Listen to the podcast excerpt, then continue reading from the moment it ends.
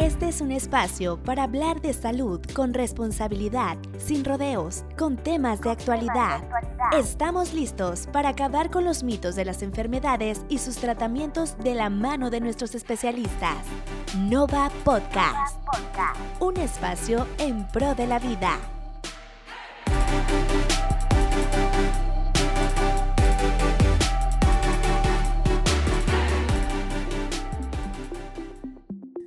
Hoy nos acompaña el doctor Mario Alfonso Lugo Nevares, médico cirujano con especialidad en ginecología, y, obstetricia. y, obstetricia. Cuenta con una subespecialidad en ginecología oncológica del Instituto Nacional de Cancerología de México.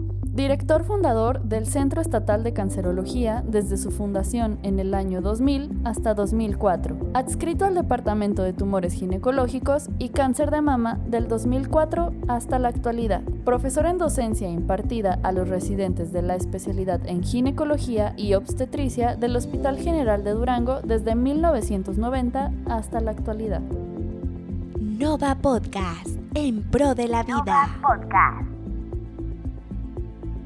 Pues bienvenidos, bienvenidos una vez más a un, nuevo episodio, un tercer episodio de este su podcast, Nova Podcast, que estamos ahora con un tema que también es de más o de mayor interés, mejor dicho, para la sociedad, un tema que, que genera muchas dudas, genera muchas preguntas y que al igual que en otras ocasiones, bueno, pues tratamos de que este podcast sea un espacio justo para poder eh, pues esclarecer todas esas, esas dudas que puede haber sobre algunos temas, para acabar con la desinformación para de alguna manera eh, pues contribuir con nuestro granito de arena a, promover, a difundir aquella información de calidad, aquella información con certeza que en verdad debe de conocer la gente, que las personas puedan estar informadas de enfermedades, de tratamientos, de algunas eh, cuestiones pues mucho más certeras a través de voces autorizadas. Como siempre les comentamos, en este podcast tratamos de invitar a doctores, a personas especialistas que son eh, pues ahora sí que la voz autorizada en,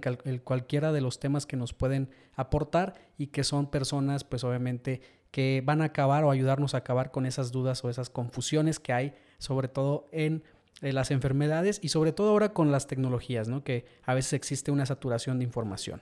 Pues el día de hoy justo estamos hablando de un tema que, genera muchas eh, controversias, que ha generado también mucho impacto en la sociedad, un tema pues ahora que es octubre, un mes justamente para sensibilizar sobre la prevención del cáncer de mama, pues bueno, nos acompaña aquí el doctor Mario Lugo. El doctor Mario Lugo es una persona autorizada, esta voz que les comento. Él es eh, médico cirujano, también es ginecólogo y este, tiene una subespecialidad en ginecología y oncología. Entonces, es una voz súper autorizada, ya escucharon su currículum y pues un gusto tenerlo aquí con nosotros. Bienvenido, doctor. Muchas gracias por la invitación al Laboratorio Nova y muy amables. También nos acompaña, eh, como en cada episodio, alguien representante del Laboratorio Nova. En, este, en esta ocasión nos acompaña el químico Leopoldo Ontiveros, él también como parte de, del Laboratorio Nova que hace posible este podcast. Químico, bienvenido. Muchas gracias, Jorge. Me, me uno la bienvenida al doctor Lugo, quien es una una personalidad, una, una, persona con muchos conocimientos, con mucha práctica y que es, eh, pues yo creo, la, la, mejor persona sin lugar a dudas para que nos, nos hable acerca de, de, este tema del cáncer de mama. Bueno, yo creo que empezaríamos por definir el problema del cáncer. El problema del cáncer es un problema muy común. Es la segunda causa de muerte por enfermedad en todo el mundo. Así es va muy pegadito al, causa número uno que son las enfermedades cardiovasculares.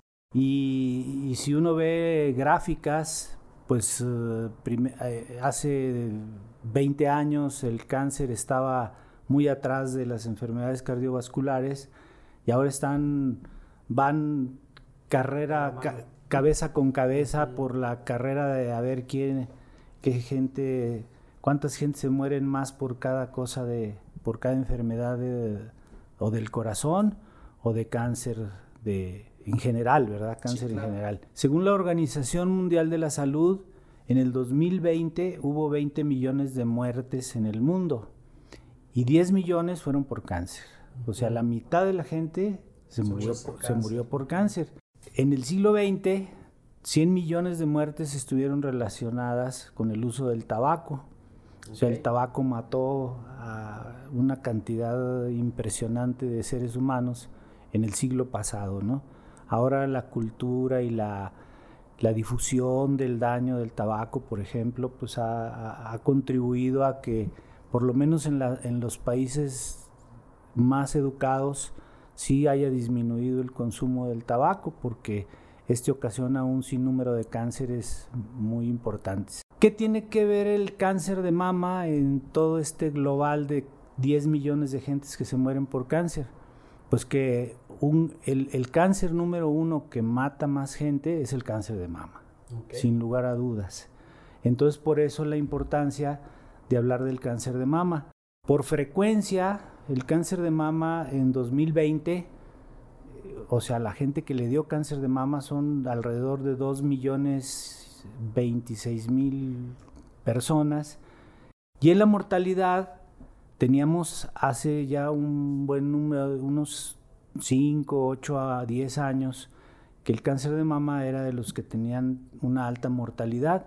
Esto ha ido cambiando. El que más eh, personas o seres humanos mata es el cáncer de pulmón. Luego sigue el, cáncer colorectal, luego el cáncer hepático, luego el cáncer gástrico y luego el cáncer de mama. El cáncer de mama ha ido cayendo en el escalón de mortalidad gracias a la innovación de nuevos medicamentos, nuevas estrategias de tratamiento y sobre todo a las campañas de difusión como esta que tenemos el día de hoy para la detección oportuna del cáncer. El cáncer es una enfermedad que se puede curar si se detecta a tiempo. Y en la mama, pues es muy triste que no se pueda detectar cuando es un órgano que está a la vista, eh, no está oculto en el cuerpo humano, se puede palpar, se puede fotografiar, o es decir, hacerle una mastografía y se puede detectar del tamaño de una lenteja pequeña y esas las podemos curar todas. Desgraciadamente la mayoría de la gente llega con un limón o con una naranja, a veces de ese tamaño el tumor, ¿verdad? Entonces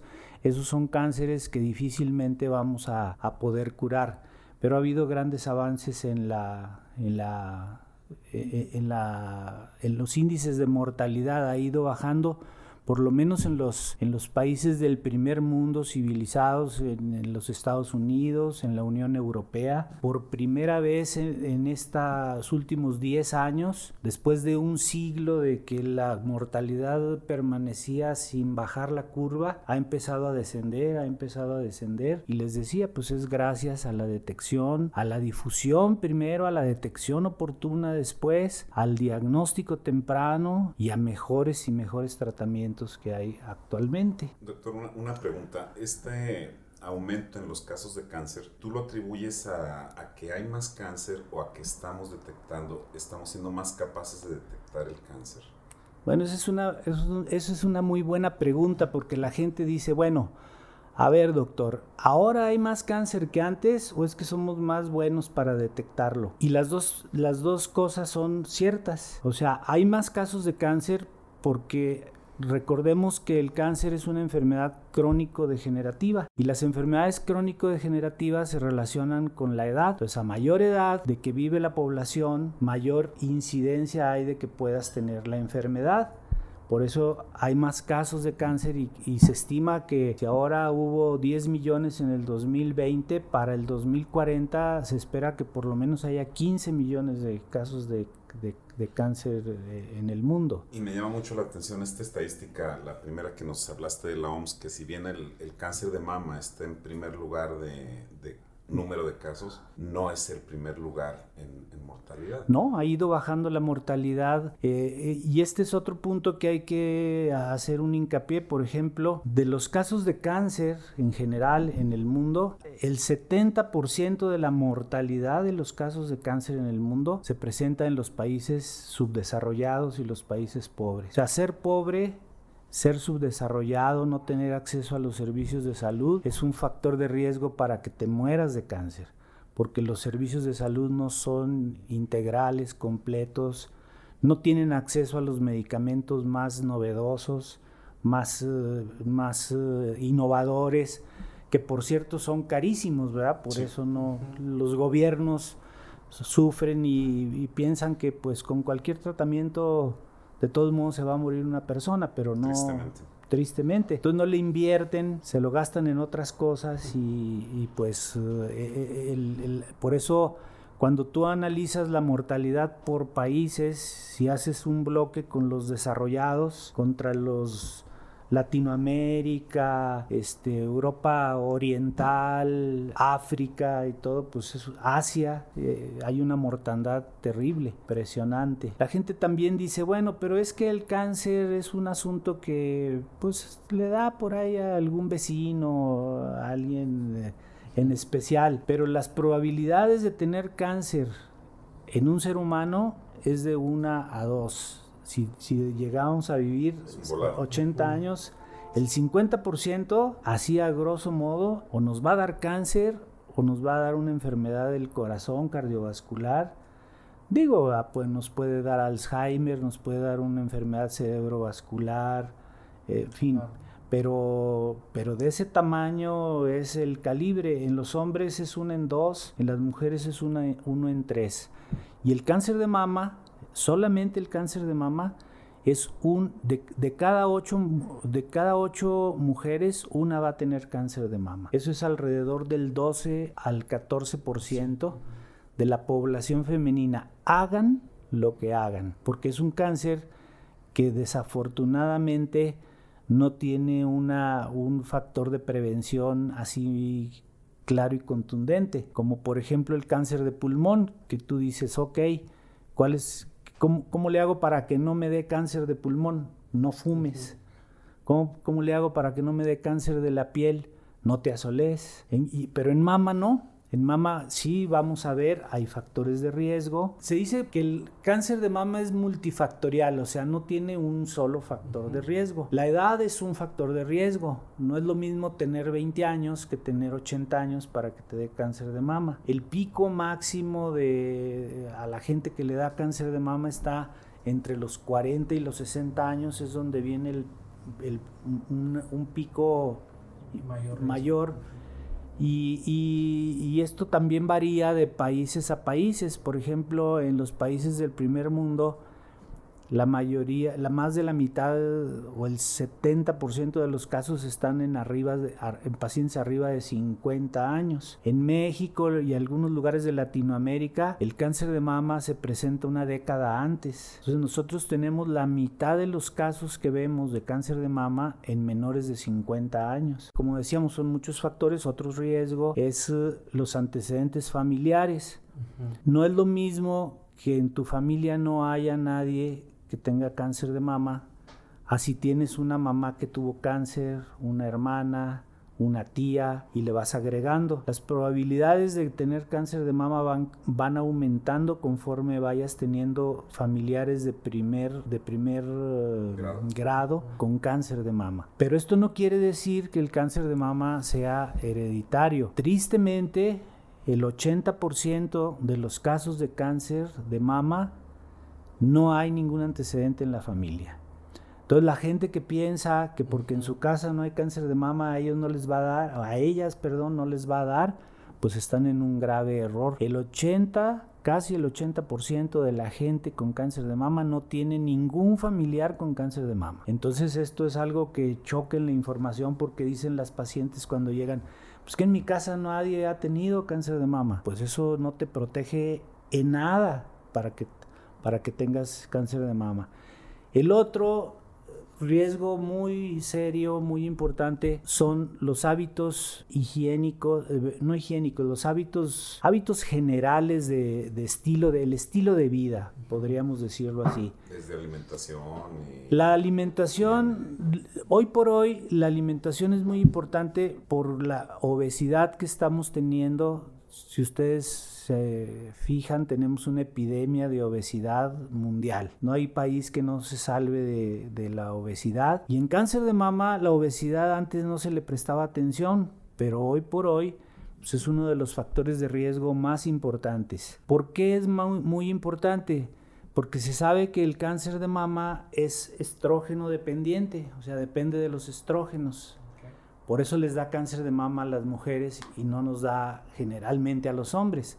Solo un 1% de los hombres tienen cáncer de mama. La glándula mamaria del hombre y de la mujer histológicamente es igual, pero al, llegar la pubertad, la adolescencia, empieza el, disparo enorme de las hormonas femeninas, los estrógenos, y estos estrógenos hacen que crezca y se desarrolle la glándula mamaria. Si no hay estrógenos, no hay desarrollo de la glándula mamaria. Entonces, la obesidad, ¿por qué, por qué tiene que ver con, eh, con los estrógenos? Porque se ha visto que conforme va aumentando el índice de masa corporal, en español por cada kilo de más que pese una mujer, en, la grasa eh, periférica hay una enzima que es una aromatasa que puede transformar otros andrógenos y este, esteroides, los convierte a estrógenos débiles. Y esos estrógenos los traen las mujeres circulando y están actuando en la mama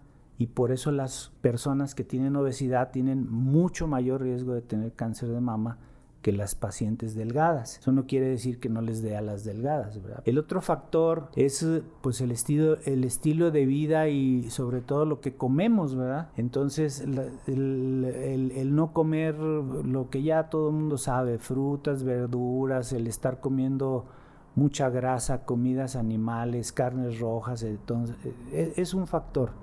También, la, pues definitivamente las hormonas, como ya les decía, es un tumor estrógeno dependiente.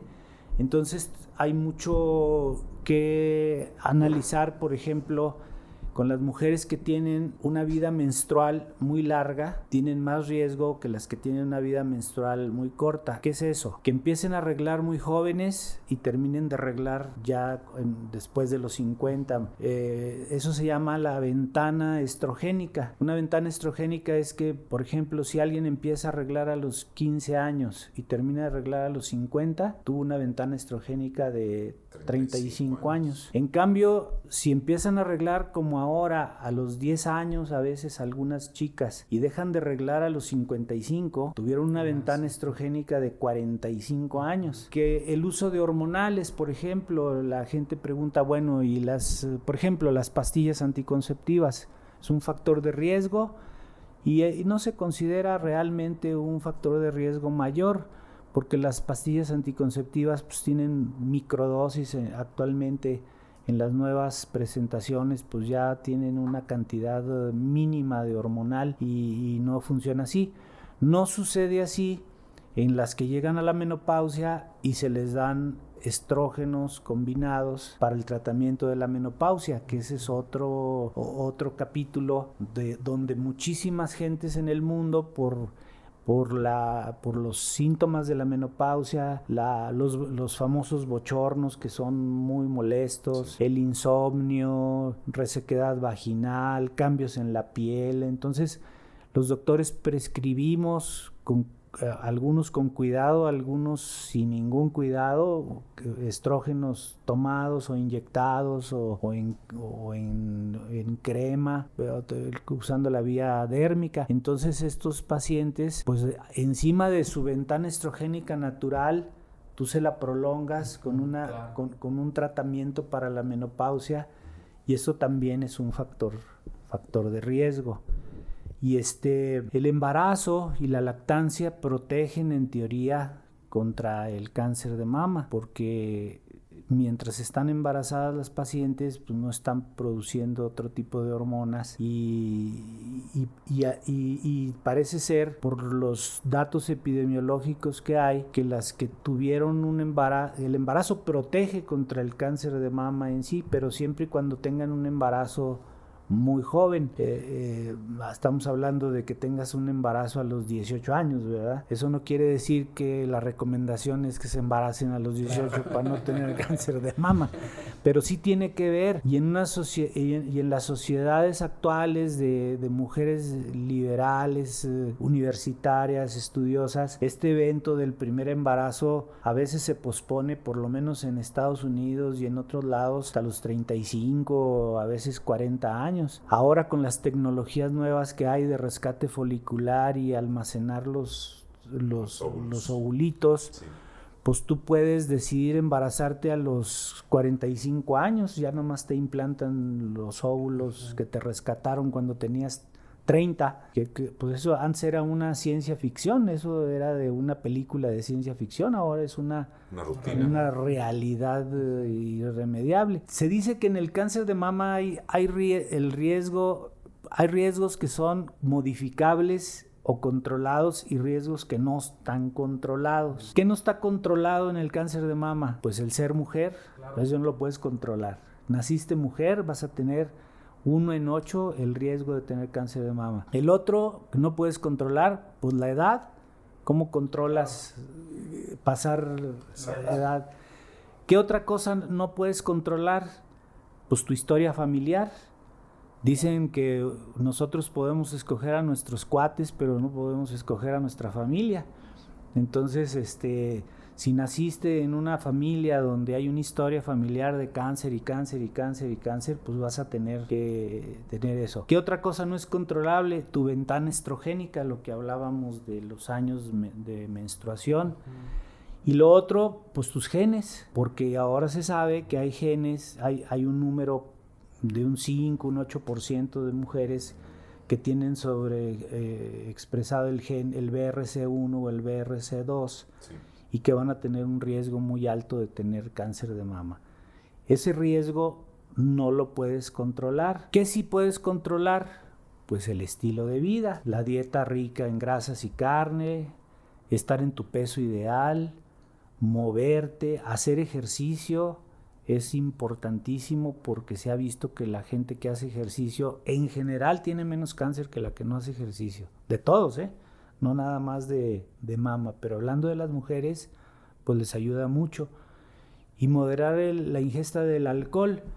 En el, el, alcohol, pues bueno, es, es muy bueno con moderación. Sin embargo, cuando ya se usa de forma rutinaria y, indiscriminada, el, alcohol se metaboliza en el hígado y los estrógenos también. Entonces la gente que toma, que toma eh, alcohol y tiene estrógenos, que son todas, pues compiten por la eliminación del, del estrógeno por el hígado y entonces volvemos a lo mismo, tenemos más estrógeno circulando y más estimulación a la glándula mamaria y por ahí está la cosa, ¿no? La, prevención, doctor, eh, digo, todos hemos visto la, cantidad de, información preventiva, preventiva más bien en el aspecto de detección. O sea, se ha fomentado mucho las medidas de detección porque ya, ya, lo dijiste hace rato, entre más rápido se detecte el cáncer de mama, mejor pronóstico tiene. Claro. Aunque las hayamos oído 20, 20, 30 veces, yo creo que no está de más decir la frecuencia con la que una mujer tiene que, que, tomar estas medidas preventivas. Sí, miren, hoy por hoy el único método real y verdadero y accesible a toda la población para detección oportuna de cáncer de mama es la mastografía o mamografía, como le quieran llamar. Las recomendaciones internacionales son que se empiecen a hacer mastografías a los 40 años en adelante y que una vez que empiecen a hacerse mastografía se la hagan cada año. ¿Hasta cuándo? Hasta toda la vida, ¿sí?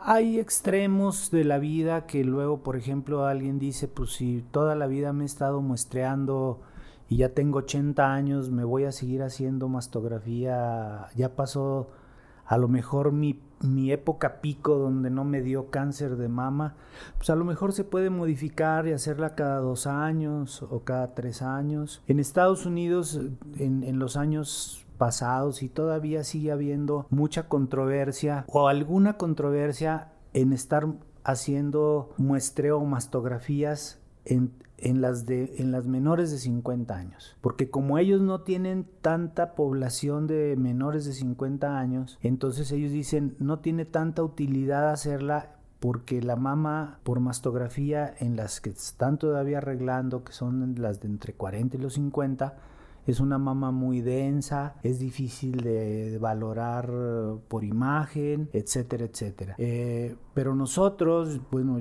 yo, yo siempre digo en las pláticas que si nosotros tenemos la mitad de la población femenina con cáncer de mama de menores de 50, ¿cómo vamos a cometer esa barbaridad de no recomendarles que se la hagan las de 40. ¿Por qué? Pues porque de repente, te, o sea, nosotros tenemos la mitad de la gente menores de 50 años. Es decir, la, la epidemiología del cáncer de la población de Estados Unidos es, diferente, muy diferente a la población en México. Entonces, en México es de los 40 en adelante. Algunas personas no están de acuerdo. Eh, eh, en la mayoría de los consensos y recomendaciones internacionales, mastografía de los 40 en adelante. Se debe de hacer cada año. ¿Puede llegar a pensar la gente que la radiación que se recibe o que recibe el organismo durante la mastografía es dañina? Sí, hay mucha gente que lo piensa así. Sin embargo, pues con los, con los equipos actuales que dan una mini dosis de radiación para hacer una mastografía, pues te da una radiación equivalente a si sales a caminar en la calle, te expones al sol 15 minutos, ¿verdad? O sea, es, e, es mínimo, o sea, no, no es un factor. O sea, no, es, ah. no es para, para que se alarmen y para que escuchen a gente que diga que la radiación de una mastografía puede enfermarlas. O sea, no, no, no, es, ese es, ese es, un, eso es una leyenda urbana, un gran mito. que no debe de, permear en la gente, porque sí, toda, ya casi no escucho yo tanto eso, en, por lo menos en los pacientes, las pacientes que veo yo, o que van al consultorio, sino que pues era un mito que salió hace también, vámonos, una década atrás, ¿verdad? Todavía la gente decía, no, doctor, ¿cómo voy a hacer? Pues si ya me hice y me puede dar, me dijeron que me podía dar cáncer por la radiación y todo eso. Pero está demostrado que la radiación que sea, son más las vidas que se salvan por detección oportuna que lo que te pueda dañar la radiación per se, que, con, o nuevamente con los equipos, como ustedes aquí en el laboratorio, no tienes el mismo equipo que tenías hace 20 años o hace 10 años. Van, son más pequeños, son, eh, son, tienen más tecnología. en mastografía emiten menores radiación y bueno, pues ahí se, se van muy bien. Las que tienen menos de 40 años les puede dar cáncer, por supuesto que sí, pero claro que no están en el pico de la población de alto riesgo. Sin embargo, se recomienda que todas las mujeres de los 20 años o de los 18 años en adelante se autoexploren ellas y vayan con un médico si pueden a revisión cada dos años o cada tres años. Si hay alguna duda, de cualquier cosa que aparezca en la mama de alguien menor de 40 años. Tenemos otro método que también es muy bueno y ha ido revolucionando mucho, que es el ultrasonido. Y el ultrasonido mamario hoy por hoy es capaz de detectar nódulos pequeñísimos y, muy bien. De hecho, cuando empezaron las campañas de detección eran unos pleitos en los congresos que porque qué era mejor, que si la mastografía, que el ultrasonido y todo. Actualmente ya no se concibe que, que vayan separados. O sea, se hace un ultrasonido, si hay dudas se tiene que hacer un ultrasonido complementario, si las personas tienen mama muy densa, que es decir que no se ve muy bien en las mastografías, se les complementa con ultrasonido y son, son, son hermanos del alma para diagnóstico de mama, mastografía y ultrasonido complementario.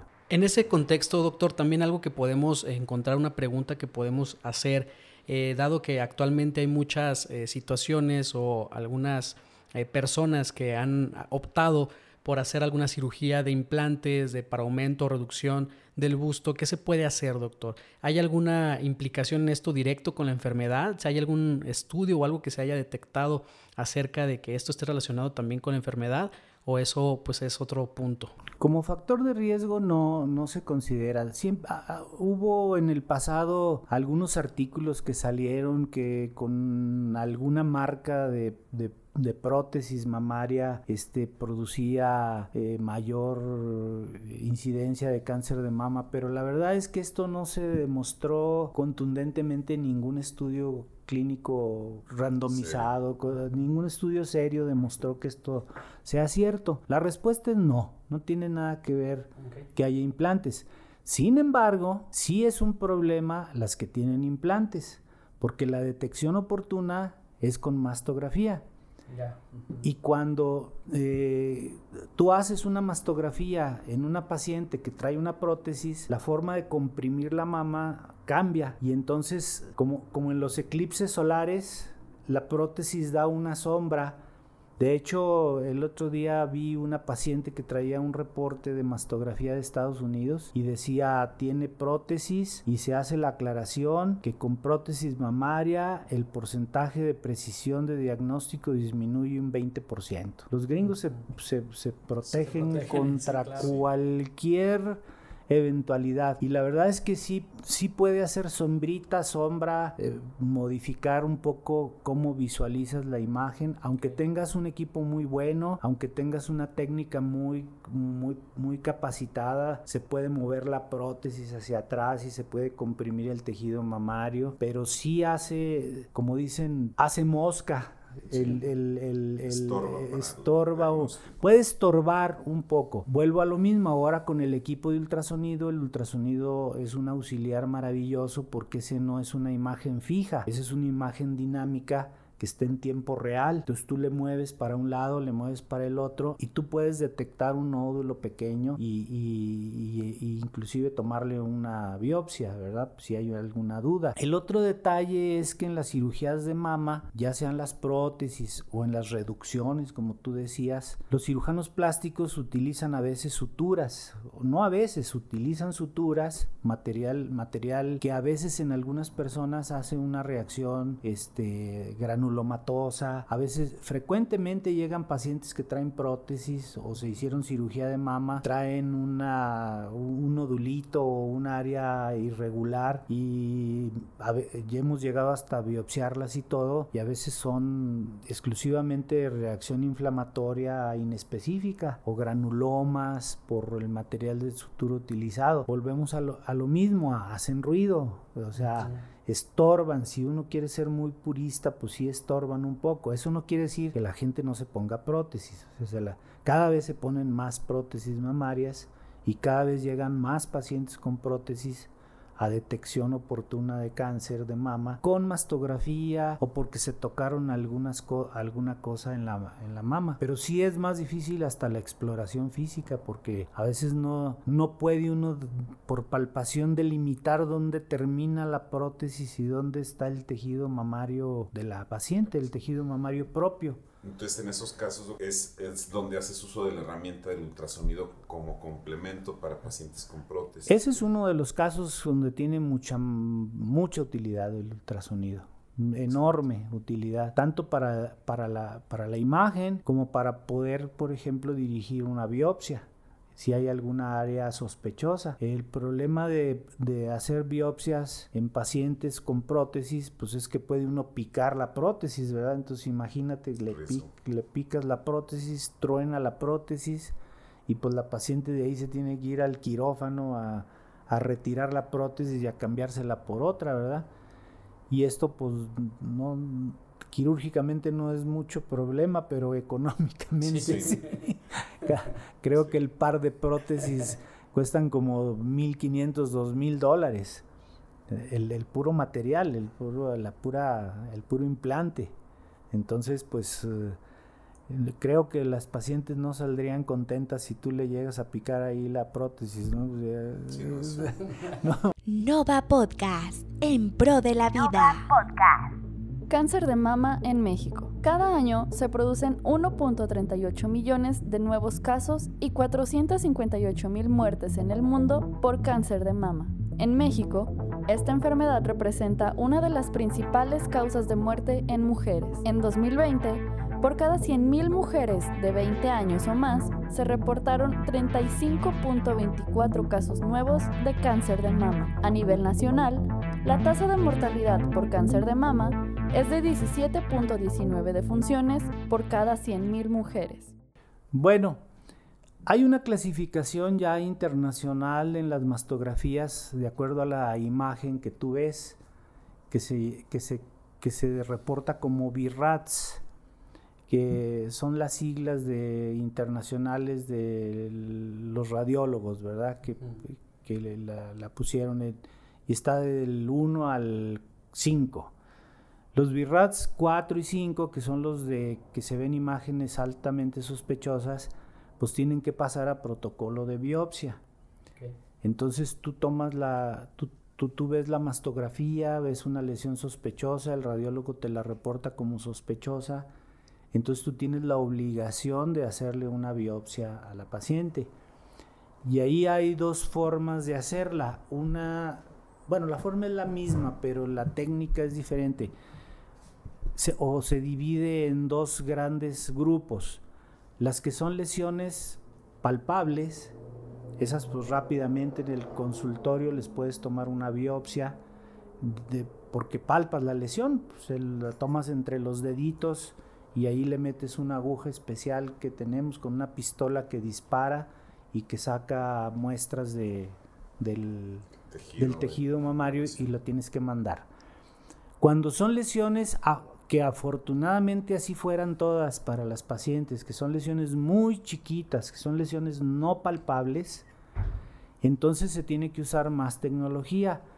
Puedes usar la biopsia por esterotaxia, que es en un mastógrafo, tiene la tecnología para poner una aguja, tomar la, la foto, ver dónde está, localizarla, posicionar la aguja y ahí disparar para que sea, preciso. preciso y, saques una muestra. Eh, otra vez, una década antes, la, mayoría de las biopsias se tomaban por esterotaxia, evolucionó el ultrasonido y ahora la gran mayoría de las biopsias se toman por ultrasonido, con guía ultrasonográfica. Entonces tú estás viendo en tiempo real el, nódulo, por otro lado estás metiendo la aguja y tú ves la aguja cómo va avanzando hasta donde llega a donde está el área sospechosa o el nodulito, el nódulo pequeñito que hay ahí. Y ya cuando llega la punta de la aguja al nódulo, le disparas y sacas la muestra. Se tienen que hacer unos cuatro o cinco disparos para poder sacar una, una, muestra. Y básicamente yo diría que en la actualidad la gran mayoría de las lesiones no palpables se hacen con guía ultrasonográfica.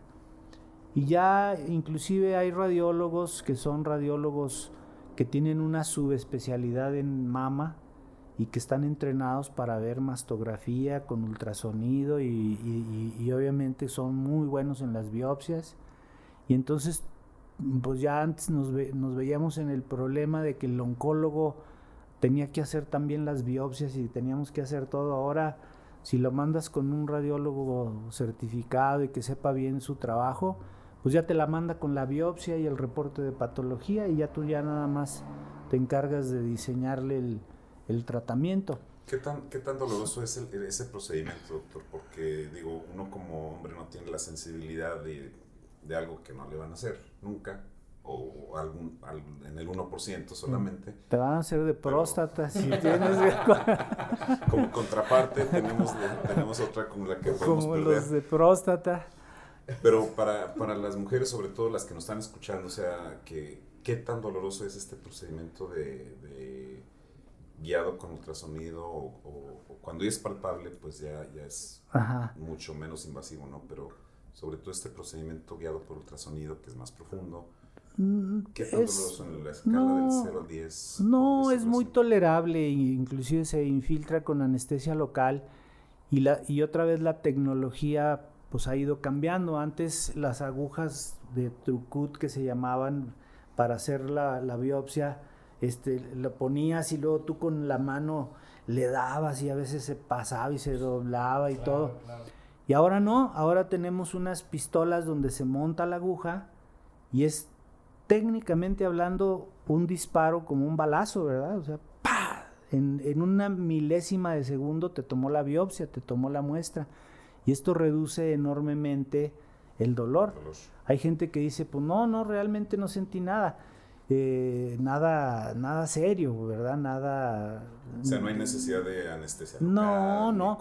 No, no, porque esta es otra, otra cosa de que antes, te hablo cuando yo era residente de, oncología, la mayoría de las biopsias las hacíamos en quirófano, en estudio transoperatorio, o sea, las llevábamos a quirófano, anestesiólogo, las dormíamos, le sacábamos la bolita, la mandábamos al transoperatorio que se tardaba unos 20, 30 minutos en reportárnoslo y luego ya obrábamos en consecuencia.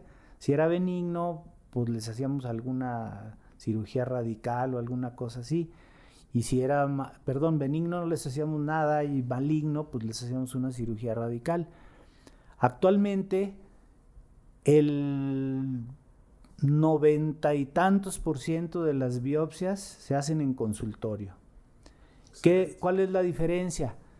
Pues el costo, obviamente el, el, dinero que paga la paciente es mínimo, porque no es lo mismo que te subas a la mesa en el consultorio del doctor, a que te vayas y te internes a un hospital y te pases al quirófano. Ya nada más por ese numerito te cobran una muy buena lana. Entonces, se hacen, son procedimientos fáciles, rápidos y baratos, relativamente baratos. O sea, no te hablo aquí en Durango, por uh, decirte algo, una biopsia se cobra en 2, 3 mil pesos, incluyendo el reporte del patólogo. O sea, muy accesible. Muy accesible.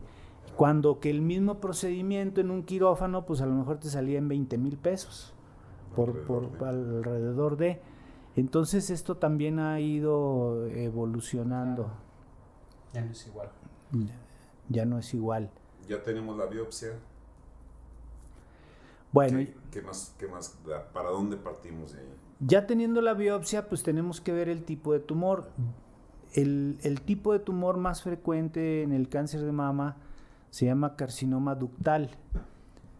Hay otros tipos como el ovulillar, que es el, el, ductal, que es el más común, es como el 85% de la gente. El, el ovulillar es como un 10% y el 5% que queda son de miscelánea, o sea, son varios tipos de tumores de la mama, tubular, medular, otro que realmente biológicamente son menos agresivos, tienen muy buen pronóstico, pero desgraciadamente son muy raros. O sea, la mayoría son los ductales. Actualmente, cuando ya tenemos la, la, biopsia, le pedimos al mismo patólogo que les haga un estudio especial que se llama de inmunohistoquímica para ver los receptores hormonales, si el, si el tumor tiene receptores hormonales o no, y si tiene un oncogen, un, un, una, que es el ER2, para ver si está positivo o está negativo.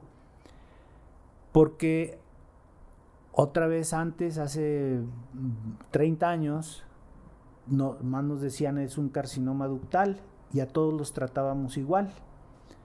Y veíamos pacientes con un tumor chiquito, con ganglios negativos, que decíamos le va a ir muy bien y a los seis meses estaba llena de metástasis y se moría. Y veíamos pacientes con un tumor grandote, con ganglios positivos, y no se moría. La operábamos, le dábamos quimio. Y ahora sabemos que con la inmunohistoquímica se pueden dif diferenciar básicamente tres grupos diferentes de tumores del mismo carcinoma ductal el, un grupo que es un de riesgo bajo, que tiene receptores positivos y ER2 negativo, uno de riesgo intermedio, que tiene el ER2 positivo, y otro que es el más agresivo, que se llama triple negativo, que no, no, no da positivo a ninguno de los marcadores. ¿Esto de qué, para qué sirve? Pues para que no, no sirve para, para decidir qué tipo de cirugía le vas a hacer a la paciente pero sí sirve para saber el oncólogo médico qué tipo de quimioterapia le va a dar, porque se tratan de manera diferente y responden de manera diferente. Entonces, ¿qué sigue? Pues ver el tumor, medir el, el, el tamaño del tumor, ver si no tiene ganglios clínicamente positivos en la axila o por ultrasonido si no se ven ganglios positivos. Y si no tiene ganglios y es un tumor menor de 2 centímetros o inclusive de 4 centímetros o 5 centímetros, un T1 o un T2, son pacientes que se deben de llevar a cirugía.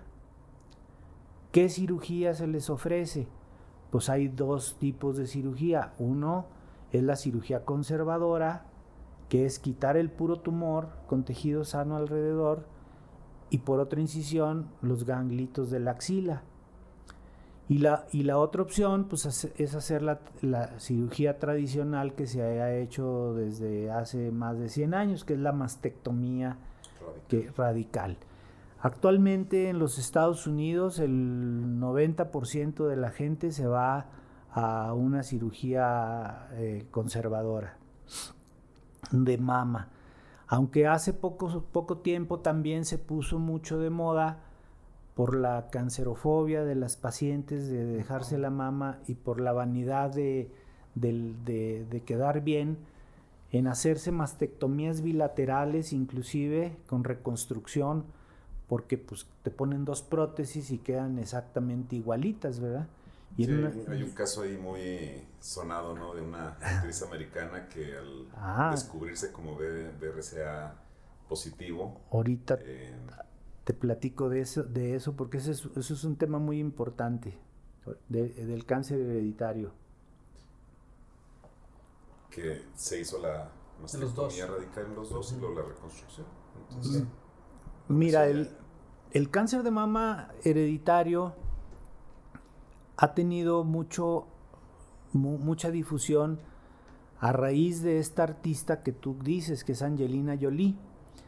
Angelina Jolie simbró al mundo, al mundo artístico y a las mujeres ricas de Estados Unidos el, eh, cuando publicó, dio una entrevista en el New York Times diciendo que ella se había quitado las dos mamas y se había puesto prótesis. ¿Por qué? ¿Por qué hizo eso? ¿Porque se volvió loca? No. La mamá de Angelina Jolie se murió de un cáncer de ovario y la tía de un cáncer de mama. Y se demostró que era un, cáncer con componente genético. Ellas tenían el BRC positivo, BRC1 y el o el BRC2. El BRC son genes supresores, no son promotores, son genes supresores de tumor. Y cuando están alterados estos genes, el, BRC1 está en el cromosoma 13 y el BRC2 está en el cromosoma 17. Cuando tú tienes eh, eh, una mutación del BRC1 o del BRC2, números más, números menos, tienes hasta un 85% de probabilidades de que te dé cáncer de mama. En algún momento de tu vida y generalmente les da cuando están jóvenes o, más jóvenes que casi nunca te dejan llegar a los 60 años, con, son pacientes que estamos hablando de 40, 35, 30 años. Entonces, ella puso en el escenario mundial y, causó una, un, un, conflicto muy serio con las compañías de seguros, por ejemplo, porque dijo, la única forma de que alguien sepa si tiene cáncer de mama genético es que se hagan la prueba genética. Y el laboratorio cobraba en aquel entonces alrededor de 4 o 5 mil dólares por hacerse la prueba. Y, y las compañías de seguros no la querían pagar, no la cubrían. Entonces hubo una revolución una revolución entre las mujeres que creo que hasta lo llevaron al Congreso para que para obligar a las compañías de seguros a que les a, que les eh, así como les pagaba la mastografía les pagara la prueba genética. Y, y, se llamó inclusive el efecto Angelina Jolie. Salió publicada en, el, en la revista Time.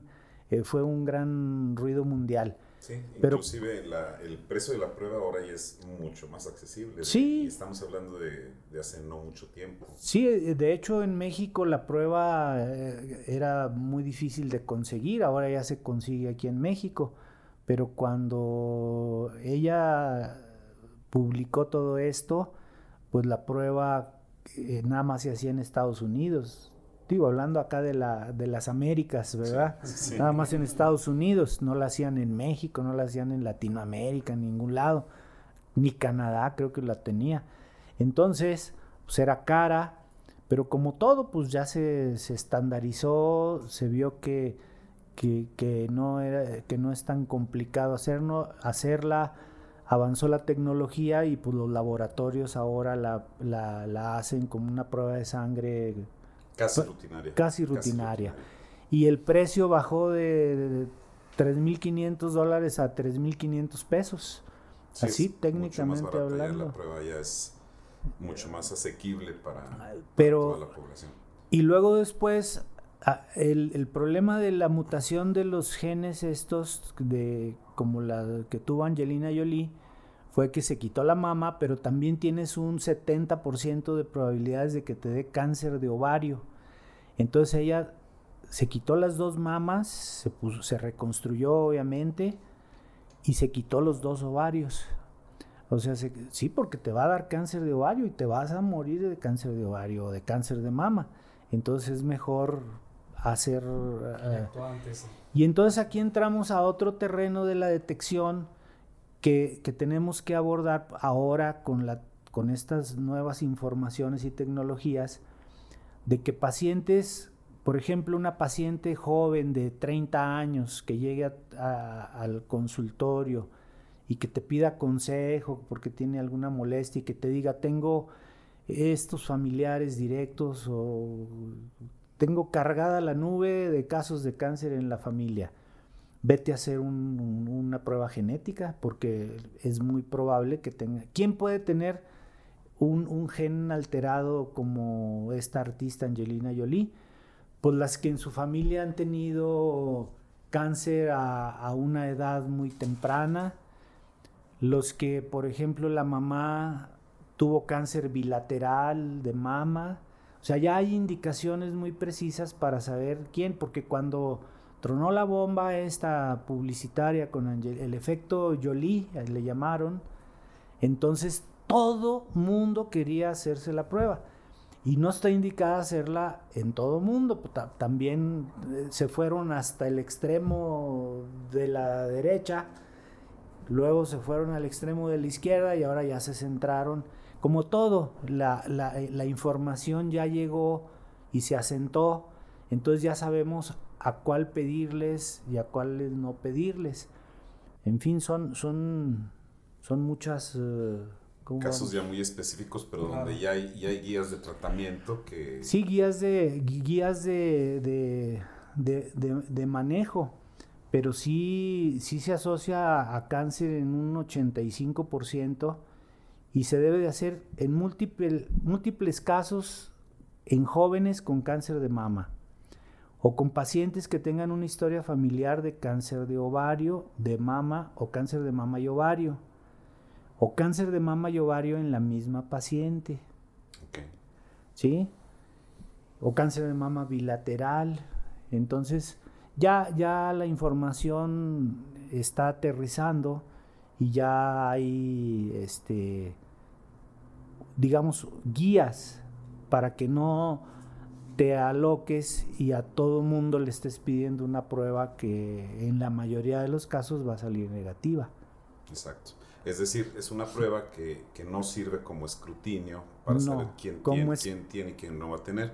Hay una indicación precisa que el médico tiene que dar Exacto. donde sospecha por el antecedente. Exacto. Familiar. Como screening, es... no, detección oportuna, no, no, no, no, no sirve. El único método de detección oportuna en cáncer de mama, ya lo dijimos, es la mastografía y el ultrasonido, obviamente, y complementados mil veces mejor. Sí, mira, la prueba que mencionaba el doctor de la detección de los genes BRCA1 y BRCA2, eh, las hacemos a través de laboratorios de referencia.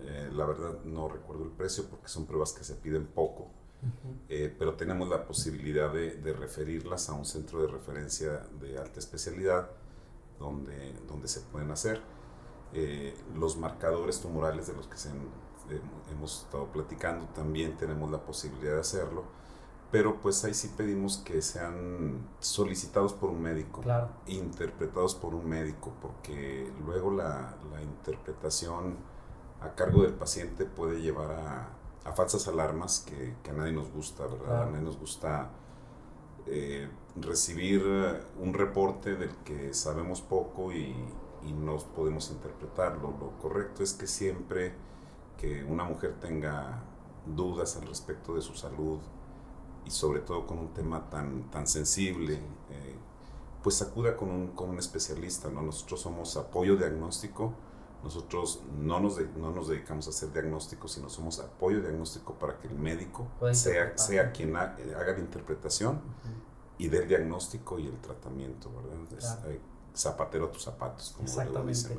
Separar bien eso. Y antes de despedirnos, eh, pues sí, el, el doctor Lugo es una de las personalidades más importantes, y no digo personalidades porque, porque, se lo, porque se lo hayan otorgado a nadie, sino es por su estudio y por su práctica diaria, ¿no? Pero yo quiero que, eh, no, no hiciste la presentación al principio de, de, todas las personas que estábamos aquí y pues la, la ingeniero de audio que tenemos, ah, eh, Frida, eh, yo quiero que tú le des un mensaje a las mujeres porque si bien nosotros podemos repetirlo 20 veces, pero no hay voz más, eh, más con más fuerza que, la fuerza femenina, para hablar de este tema, ¿no? Claro, pues como hemos escuchado, un cáncer eh, es la primera causa de fallecimientos entre las mexicanas y en verdad pues es una enfermedad que si se detecta a tiempo no significa muerte. Creo que es ahí en donde entra nuestro papel, sobre todo de cuidarnos, de revisarnos y claro, pues advertir cualquier síntoma de alerta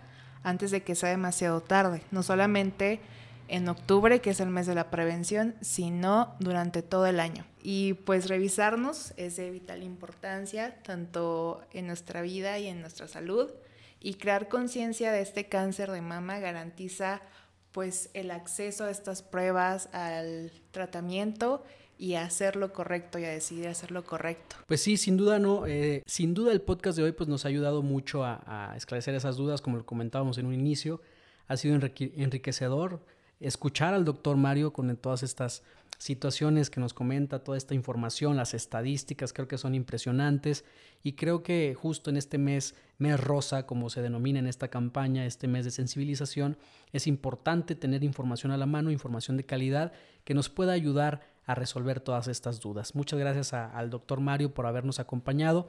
También agradecemos al químico Leopoldo que también nos ha aportado en esta charla algo de información que nos permite también acercarnos a los tratamientos que puede haber hoy justo con Laboratorio Nova, los, más que los tratamientos, la parte de las pruebas que se pueden realizar en este laboratorio que puedan dar seguimiento a personas con enfermedad de cáncer. Entonces, pues ha sido un gusto compartir con ustedes este espacio. Creo que también agradecemos a las personas que en su mayoría hay que reconocerlo y decirlo aquí abiertamente. Las personas, la mayoría de las personas que nos escuchan, que escuchan este podcast, son justamente mujeres que pueden entrar en esta estadística, que pueden ser parte y podemos ayudar a esta, a esta concientización, a esta generar sensibilidad acerca del tema. Ya saben, hemos escuchado aquí diferentes datos que son datos muy, muy valiosos y que creo que justo es nuestro público, las personas que nos escuchan en su mayoría. Entonces, ojalá haya, haya sido información que les sirva, que les pueda contribuir en algo y que pueda aportar y obviamente pues que nosotros podamos con este granito de arena ayudar a la salud de nuestra sociedad.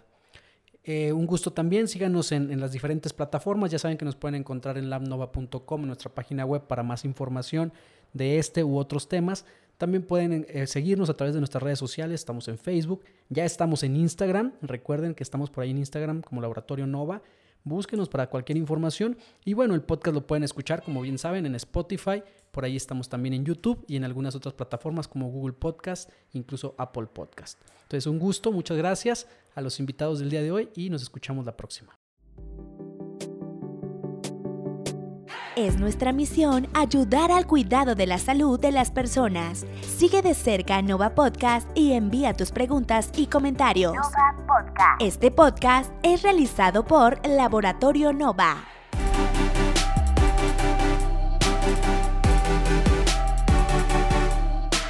Ya puedes escuchar Nova Podcast en Spotify, YouTube, Google Podcast y Apple Podcast.